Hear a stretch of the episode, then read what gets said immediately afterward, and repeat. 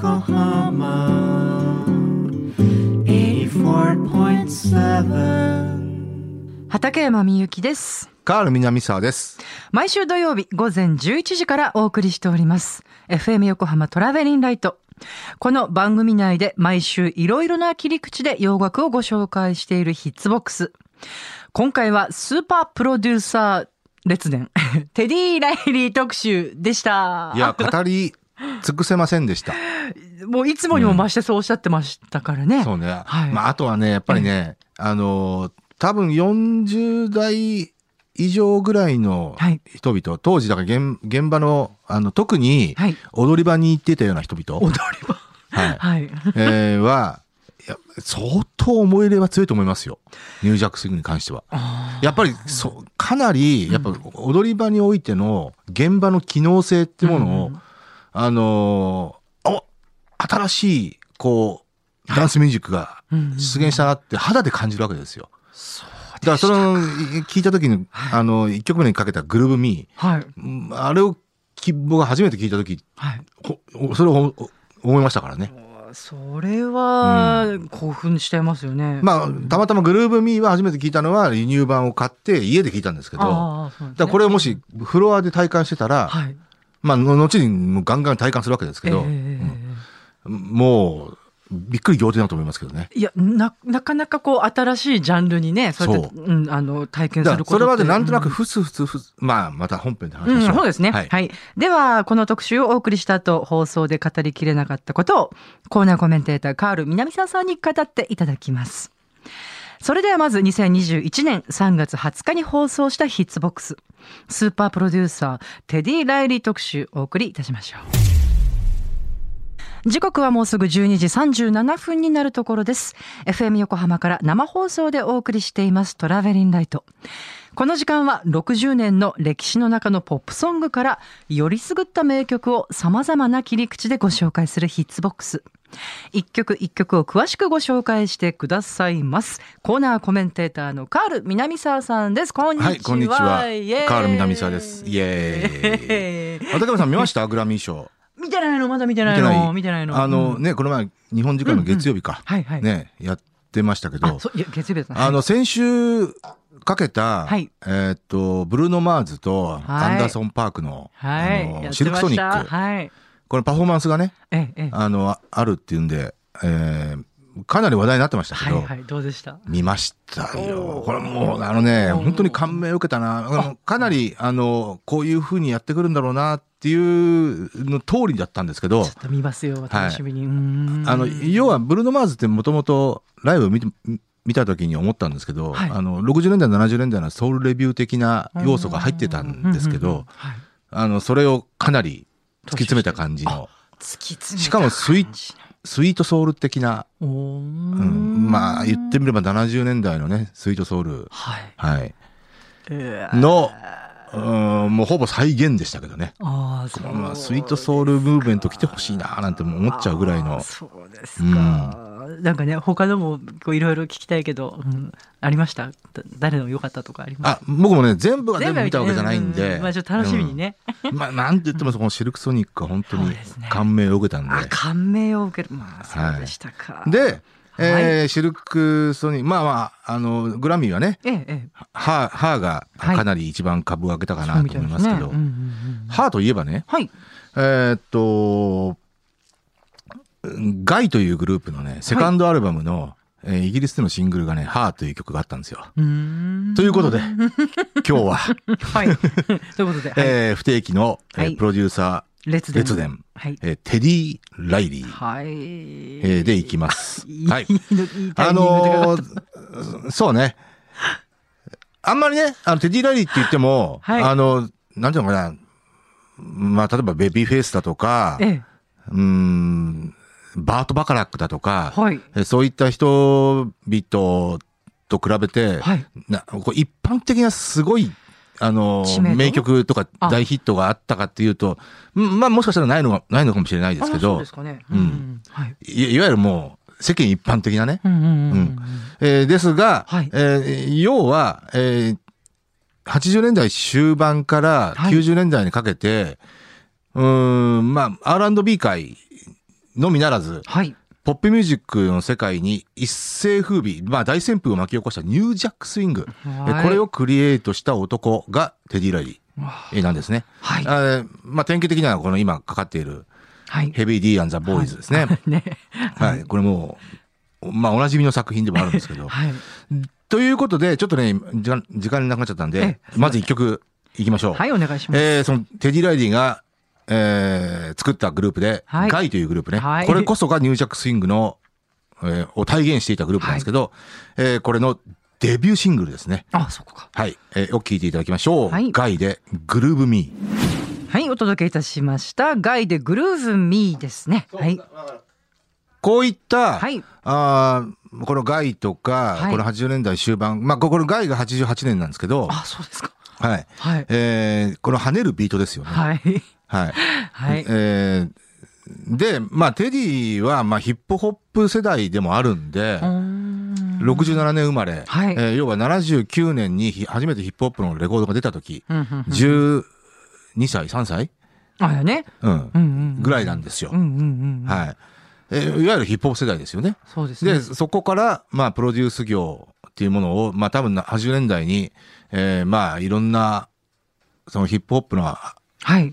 曲ですとか、えそういったものを目の当たりにして学びながら、もうすでにね。ティーンエイジャーの半ばぐらいでね、実はデビ,、デビューしてるんですよ。キッズ・アットワークっていうあ、そうなんですか？グループで。うーん。あ、自分が？はい。ええ。十、本当半ばぐらいですね。え、シンガーとしてってことですか？グループとして。そう、まあまあ、アーティストとしてね。ええ。で、その時は別にニュージャックスイングうんじゃないですけど。あ、そうなんですか。はいうんうんうんえーで、例えばキース・スウェットのデビュー、えー、87年ですね、はい。うん、えー、そういったところをあに関わりながら。でね実はね80年代半ばぐらいほらゴーゴーブームっていうのがあって、う。ん、トラブルファンクだとか EU だとかゴーゴーと要はあのまあ55ね。はい。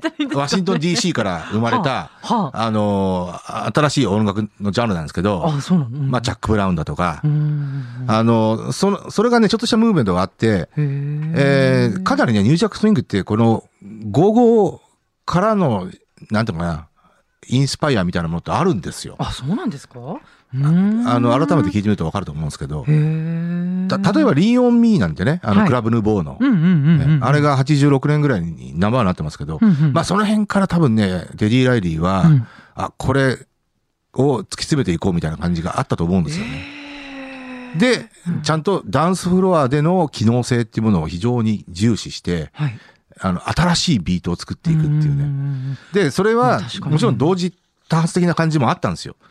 実は同時、えー時期に、ベビーフェイスもそそれを切磋琢磨してたんですよね。ほうほうほう87年に Rock Steady というウィスパーズのはい。曲を出したりとか。ほぼガイと同時期にボビー・ブラウンの。えーセカンドアルバム、Don't Be Cruel。うんこれ、ベビーフェイスですから。そっちはなんかわかるな。ただね、、まあ厳密に言うとニュージャックスイングと言われるものは、はい。テディ・ラリーが作ったものを指します。ねえ。はい。そうなんですね。そんな、えーまあ背景があるんですが、はいはいえーで、2曲目聴いていただきたいのは、はいえーそのテディ・ライリーがガイでニュージャックスイングを一気に、うんうんえーまあ世に知らしめますが、あーもちろんそのフォロワーはガンガン出てきますよ。はい。で、えーで、いいニュージャックスイング旋風が吹き荒れるわけですけど、はいえーと同時に、ガイが解散して、解散っていうかまあ、まあ消滅して、えーブラックストリートっていうグループを作るんですね。はいで、さらに、まあ、そのニュージャックスイングを推し進めていく感じがあるんですけど、もはいうネクストレベルに行くわけですけど、うんうんえーそのセカンドアルバム、はい。えーから90年代半ばですけど、はいえー全米ナンバーワンになった曲をまず今日は聴いていただきます。はいえーブラックストリート featuring、えードクター・ドレイで No Diggity。お送りしております。ブラックストリート featuring ドクタードレで No Diggity。No Diggity。ディギティ。あ、ごめん、はいディギティ。いつも間違っちゃう、これ。はい。96年ですね。ねえ。はい。まあ、でもね、この頃、前に思えないんだよねうんこの96年の時点ではもうはいニュージャックスイングっていうのはどっちかっていうと、あのーちょっとこう収束気味ははではあったんですけど、はいはいええあの、もう、この時のメインストリームはいわゆるヒップホップ R&B と言われる、メアリー・ J・ブライジとかね、あのか。そえ。えーものになってましたが、なってたんでね、あのまあ、90年代後半ぐらいからだんだんこう、神通力はなくなってきたんですけど、だだからある意味、テディ・ライリーの、あの、ピーク、はい。その、いわゆるニュージャックスイングクリエイターとしてのピークは、えーまあやっぱり、ガイの一人前目のアルバムが出た頃、要は90年前後ですよね。はははは。うんまあ、えーぐらいがピークと言えるのかなとは思います。まあ、で、その頃はもう猫も杓子もニュージャックスイングフォロフォロワーがもう多数出現しましたから。うんうんうんうんうんはい。えーだね、その中でも、まあ、孤高のね、はいニュージャックスイングクリエイターとして、はい。えー結構高みから。あの、いろんなフォロワーをこう見下ろしながら、テディ・ライリーはこんなビート作っちゃったぜ、なんていう感じで。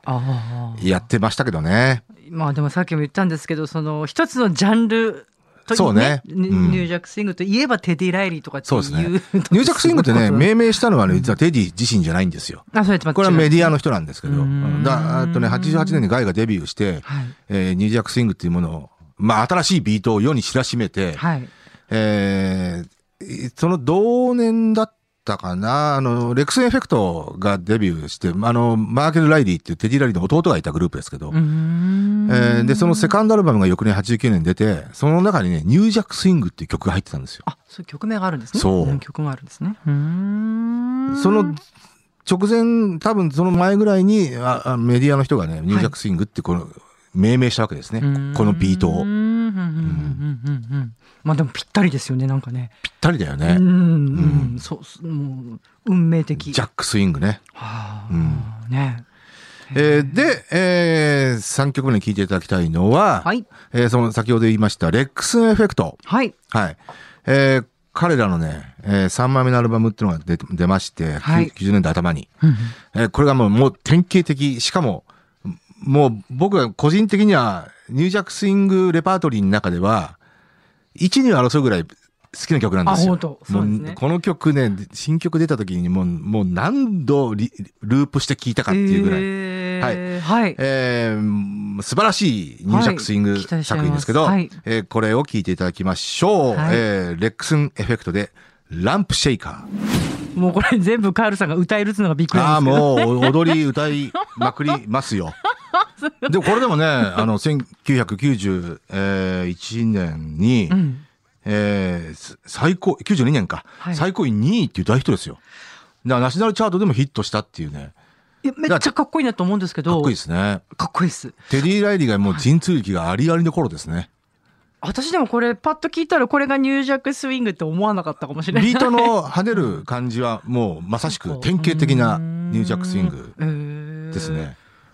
これはすごい好きですね。はい。というね。んはい。ちょっとね、あの、テディ・ライリーに関してはもう時間的には語り尽くせ、尽くし、尽くせられないぐらいのものがありますけどね。あのーポッドキャストでぜひはい思いの丈をというかいろいろお話しいただけると。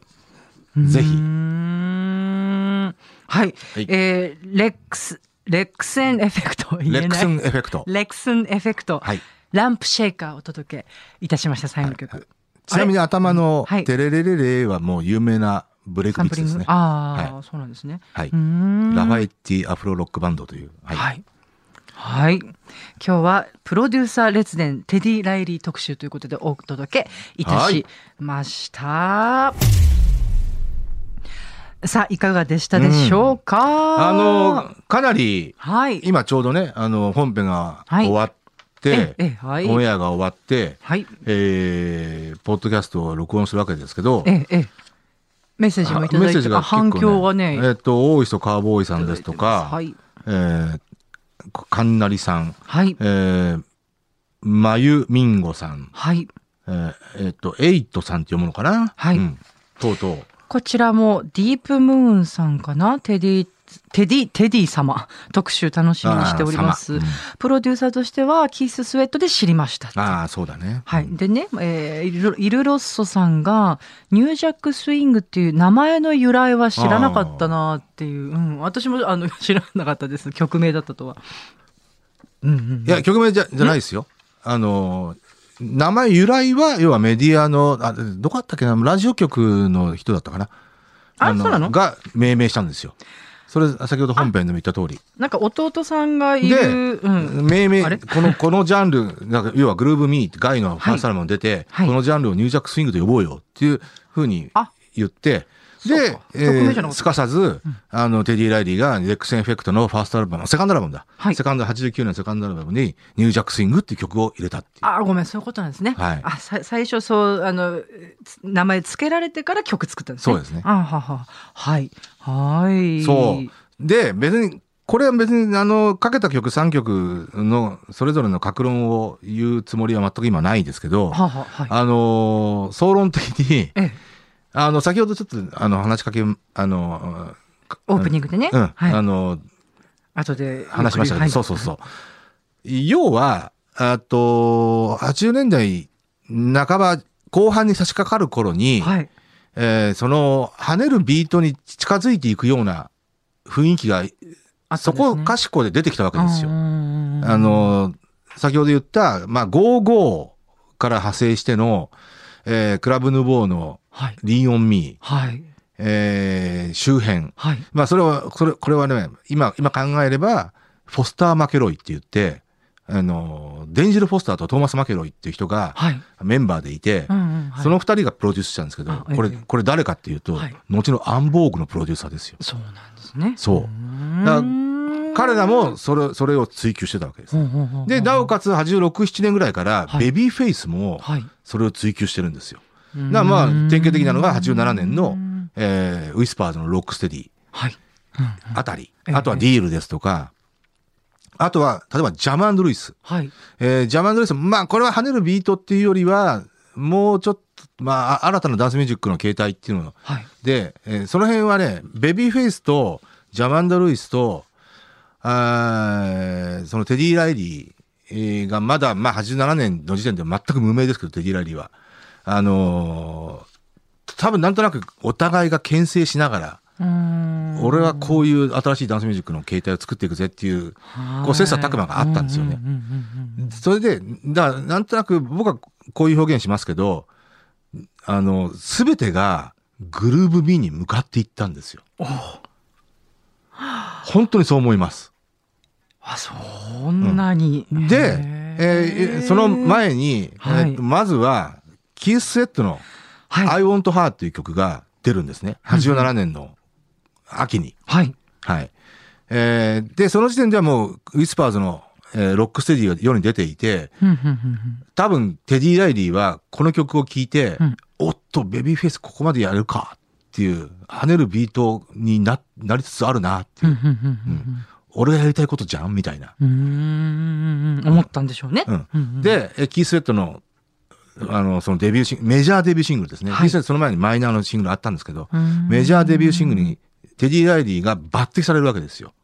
おドラムプラプログラミングと、えまあ一応共同プロデュース的な感じですけど、うんあれはキース・ウェットのセルフプロデュースなんで、はい。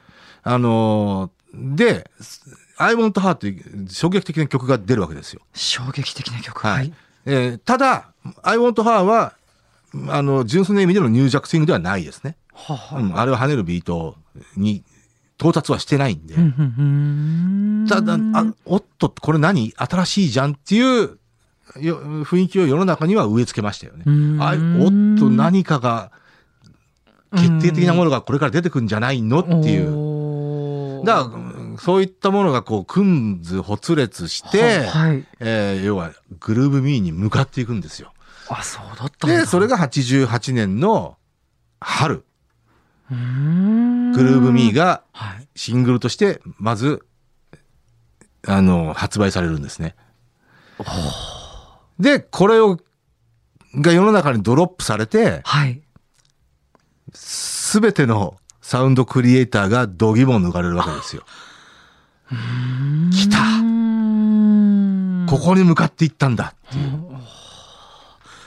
そんな象徴的な曲だったんですね。はい。で、まあ、グルーブミーってだ僕も最初、えっとね、グルーブミーはね、10、12インチだね。そうだね。うんグルーブミーの12インチがよ日本に入ってきたんですね。はい。えーで、それ僕タワーレコードで購入したんです。即買いですね。うんうんうんたただもちろんテディ・ライリーって名前は、はい。まだそれほど有名ではなかったんですよ。はい。要はキッズ・アットワークっていうグループにうんいた人だな。うん。うん。で、I Want Her がもう大ヒットして、うん。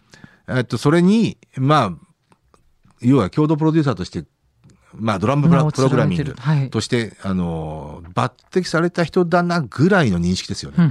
で、まあ、その人が、えー要はあ、新しいグループを作ったんだってことはそこで知るわけですよ。はい。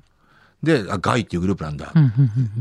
で、家に帰って12日シングルを聞いた時に、まず僕は、あのーその時思ったことは、お、55の発展系かって本当思ったんですよ。ん。はい。うん。うんうんうん。で、はいだからニュージャックスイングと55の、あの、これ僕はね、テディラリーに一度聞いてみたいんですけどね、多分55からヒントをテイストの曲今聞いてみたいな。55からヒントを得てんだろうと思ってはいるんですけど、うーん。それで、フロアでも体感して、体感して、えはああ、もうこれは新しい、あの、ダンスミュージックの形態だな。そうか、そん、そんしかも、はい要は、あの、ちょっとあの本編で触れましたけど、要はヒップホップ世代、ヒップホップを一度通過した新しいプロデューサーだなっていう。だから、あの、ち、ちなみに、ガイのグルーブミーだって、はい。いろんな曲サンプリングしてるんですよ、実は。あ、そうなんですね。うんーんまあ、特に声ネタが多いんですけど、ほうほう。うんあの、だそれはやっぱりね、あの、ベビーフェイスはジャマンドルースでさえもヒップホップ世代ではないんで、あ、そうですか。うん世代ではないんでんあの、まあ、若い新しいプロデューサーが出てきたなっていうね。だから、要は同、同時期で言うとフルフォースとか、はレバートあたりはい。と、あの、非常にこう、なんていうのかな、えーこう、切磋琢磨感がありましたよね。うん全然わかんなくてすいません。フルフォースとは、60うんフルフォースとは要は、リサリスカルトジャムですとか、うんレバートは、まあ、自分のグループだとか、ジェラルド・レバートっていうね、はい。あの、素晴らしい、あの、プロデューサーおよびシンガーがいるんですけど。ははい。一時代を築いてますね。ははは。だからまあ、テディラリーそういう。でべてがグルーブミーに向かっていった中で、はい。グルーブミーがドロップされて、うん。おーっとっていうことで皆さん、要は、ニュージャックスイングフォロワーが出てくるんですね。で、で、おそ、確、か、同時期に、えっ、と、あ、ごめんなさい。88年なんですね、それね。はい88年にガイがデビューして、アルで、アルバムがドロップされて、はい。ニュージャックスイングのオンパレードですよ。うん。で、その時はまだニュージャックスイングって名前ななかったんですけど、うん新しいビートのオンパレードだね。うんこれはもう、ガイ恐るべし。うんうんテディ・ライリーの名前を覚えとこうっていうことになったわけですよ。なるほど。で、ほぼ同時期にテディ・ライリーは、えー要はヒ特にヒップホップ畑、ビッグダディ・ケインだとか、クール・モー・ディだとか、はい。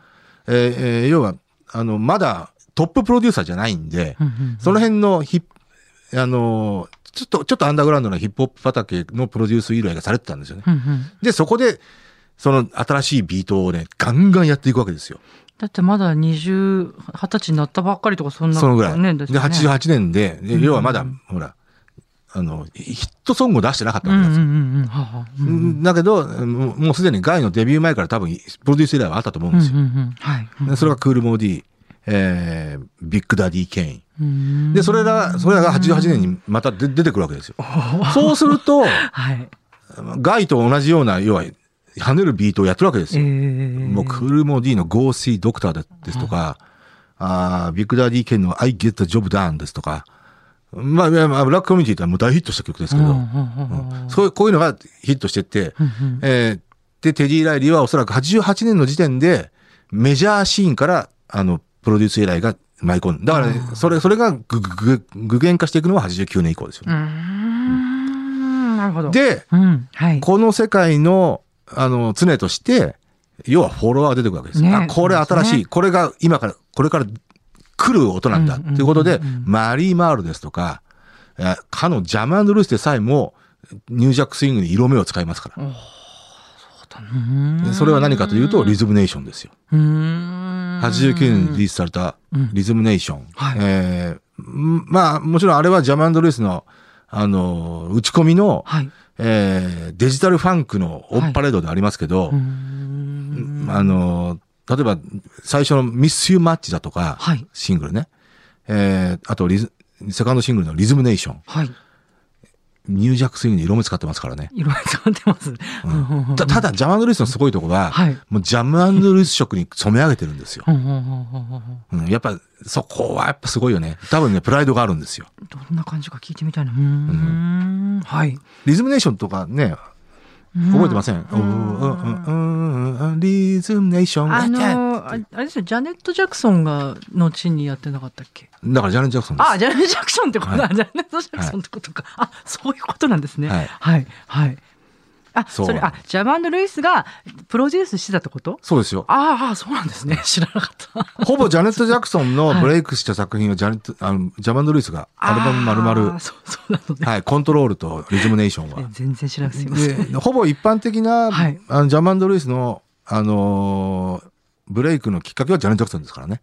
ああ、しかもコントロールですかから。はその前に、まあもちろん SOS バンドあ。だとかあんまり、知らないんだよな。うんうんクライマックスとかね、はいあの、手掛けていて、いわゆるブラックコミュニティの中では、あおっとジャマンド・ルイスもう、これはネクストブレイクのプロデューサーだなっていう雰囲気の中で、ジャネット・ジャクソンのサードアルバムですね。コントロールえーに白羽の矢が立ったわけですよ。ジャマンド・ルイス。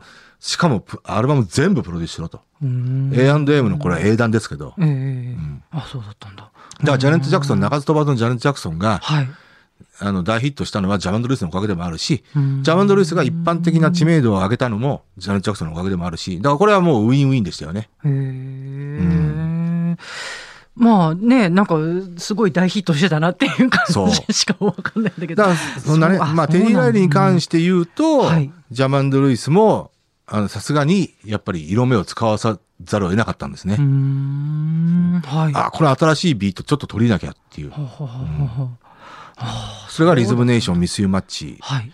うんまあ、あの、あの、リズムネーションのアルバムの一連のダンスミュージックヒットは、うんまあ、全部とは言わないですけど、まあ、ラブイルネバードゥにしてもそうだし、えーエスカペイドも、まあ、それに近いっちゃ近いですけど、まあ、あれはどっちかというと、まあ、ジャマンド・ルイスルの、えーデジファンクですけどね。うーん。曲が分かんなくてごめんなさい。はい。はい。聞けば多分わかると思います。ああ、そうかな。ううんん。はい。というね、だからむ向かっていく中で、もう89年ぐらいからウゴのタケノコのごとく、えー猫も杓子もはい。ニュージャックスイングになってきましたね。で、90年に突入すると、はい。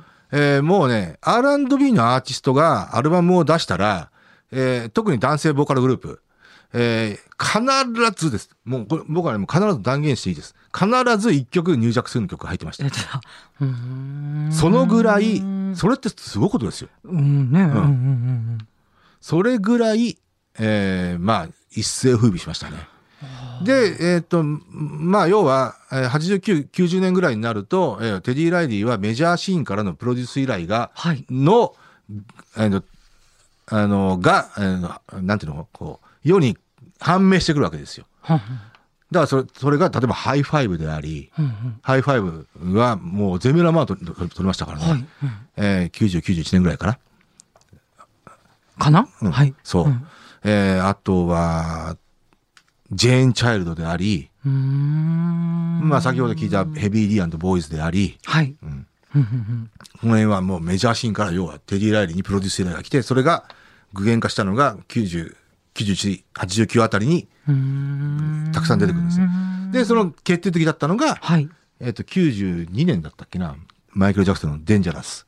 はあ91年 ?2 年まあそのぐらいです91年って書いてあるかな。はいだあれはもう、なね、マイケル・ジャクソンの次のアルバムにメインプロデューサーがテディ・ライリーだっていうニュースが入ってきた時に、ええええ。ああ、テディもうそこまで行っちゃったかと思いましたからね。で、ある意味、そこまで行っちゃったらもうちょっと、多分、アウトオブデート感が出てくるなっていう雰囲気もあったけどね。うんうん。ただまあ、あの、珠玉のニュージャックスイングを作りましたけどね。はいリメンバー・ザ・タイムはいっていうね。うん。はいはい。うーん。あ実はあんまり知らなくて。あとね、面白いのは、うんはいあのーテディの出現、まあまあ、テディが、要は、はいおあの、オーバーグラウンドで出現する以前に、はい。えーっと、ボビー・ブラウンが、あー88年。まあまあ、これ、ガイの出現とほぼ同時期だったんで、まあ、出現以降って言ってもいいんだけど、はい。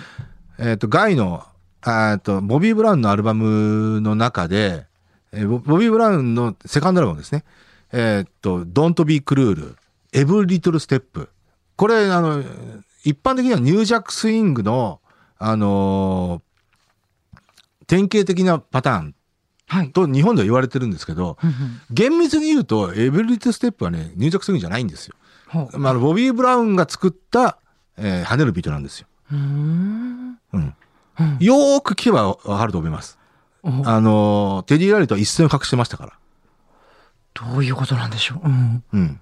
だただ、まあもちろん、あの、その跳ねるビートを追求していたボビー・ブラウン、まあ、テディと、こう、同時並行的にね。ええその中で、ボビー・ブラウンに、彼プロデュース依頼が来て、Don't Be Cruel と Every Little Step を作ったわけですよ。あの、で、その時はまだガイの出現前ですからね。うんで、うんあの跳ねるビート、だかはいらお互い切磋琢磨していたっていう。はい。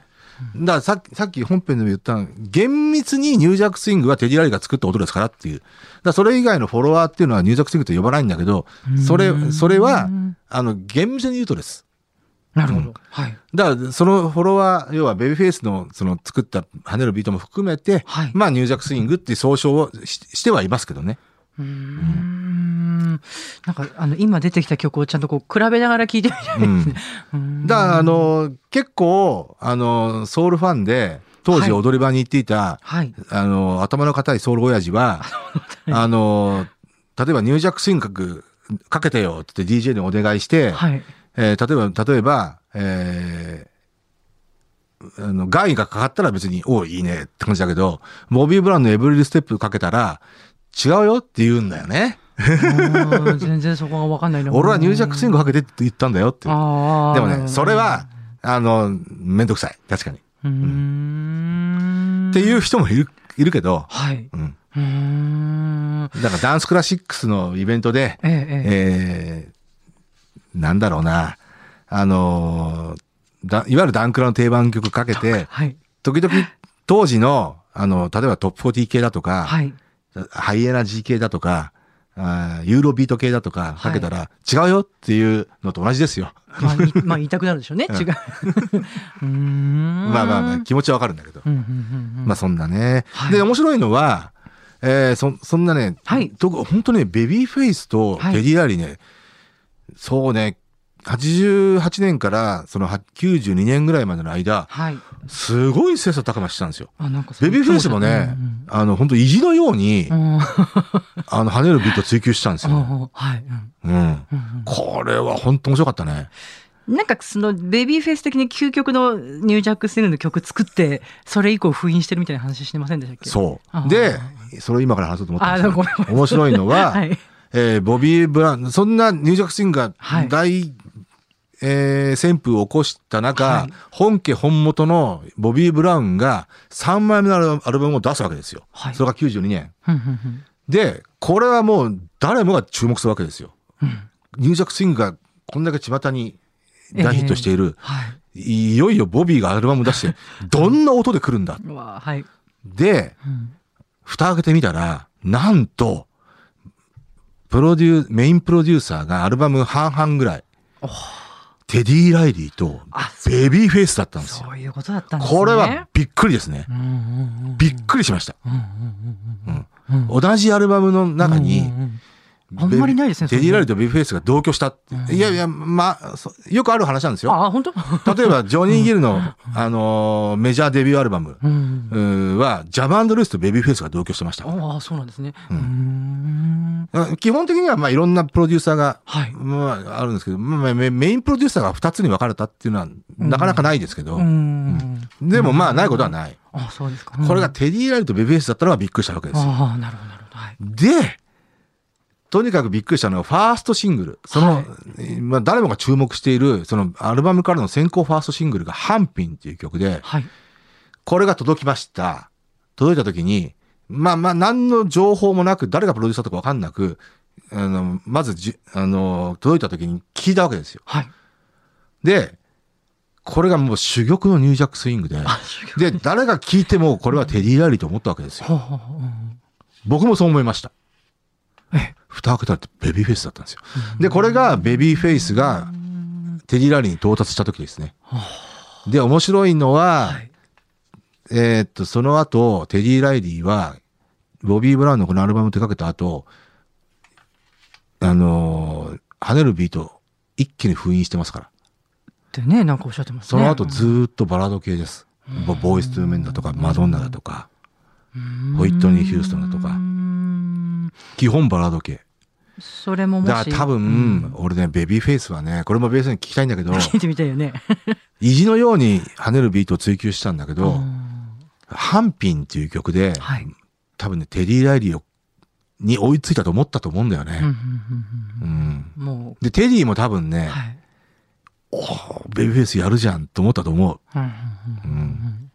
まあ、LA リードかもしれないけどね。あの、あの、手腕はね。LA& ベビーフェイスっていうプロデューサーチームだったんで。LA リードって後のアリスタの社長ですけど。うーん。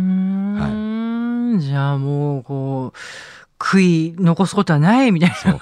だこれはね、この80、特に89年から92年ぐらいの、ベビーフェイス VS テディ・ライリーのね、だえー彼らが手掛けたプロデュースの作品が、要はシングル単位でガンガン入ってくるわけです。はあいちいち興奮しましたからね。うーん全然それお金を聞いてなかったからな面白い。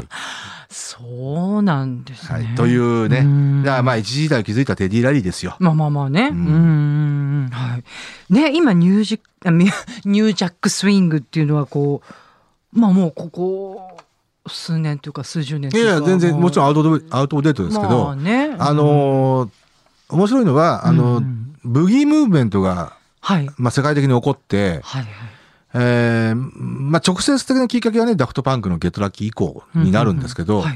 タクシードだとかね。うんうんうんあのーその中で、ブルーノ・マーズがそういったムーブメントに乗っかっていって、例えばトレジャーだとか、はあー 24K カラットマジックだとか、あはいはいはい。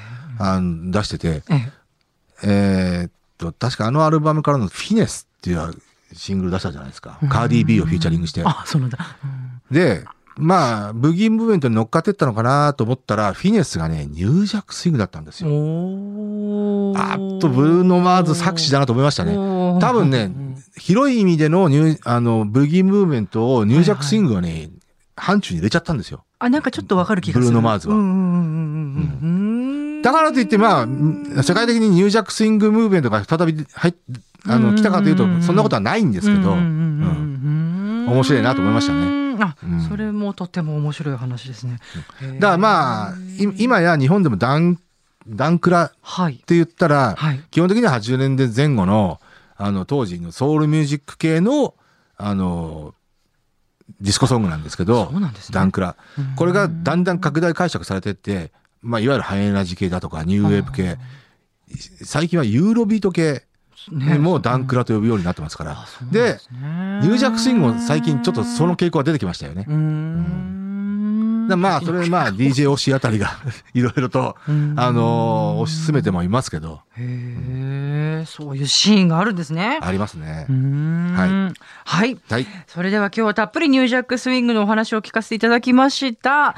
ということで、はい、今回のヒッツボックススーパープロデュースーパープロデューサーテディ・ライリー特集をお送りいたしました。はい。このコーナーを曲も合わせて聞きたいという方は FM 横浜から毎週土曜日午前11時から放送しています。トラベリンライトでぜひこのエピソードの説明欄にラジコのリンクがあるのでそこから飛んでチェックしてみてください。ということでありがとうございました。ありがとうございました。畠山みゆきとカール南沢でした。またねまた。